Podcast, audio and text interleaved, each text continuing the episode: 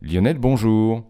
Bonjour. Nous restons sur la planète Terre et nous allons à un endroit très sensible, l'Antarctique. L'Antarctique, où les, les relevés météo ont enregistré un nouveau record de température hein, qui vient d'être officiellement validé, 18,3 degrés le 6 février 2020. Le précédent, le précédent record datait du 24 mars 2015 avec 17,5.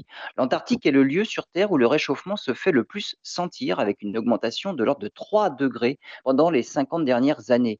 Une tendance qui malheureusement se confirme avec les mesures actuelles puisque ce record devrait être battu avec les relevés du 9 février 2021 non homologués avec une température de 20,75 degrés. Alors ces dernières mesures ont peut-être été faussées un petit peu par la présence d'un bouclier anti-radiation mais la tendance est là. La température moyenne des côtes en Antarctique est de moins 10 degrés. Et à l'intérieur, la moyenne du continent, c'est moins 60. Si les choses continuent en l'état, une nouvelle hausse de 3 degrés de moyenne, comme ce qu'on a déjà observé durant les 50 dernières années, entraînerait une élévation du niveau des océans d'une vingtaine de centimètres d'ici 2100.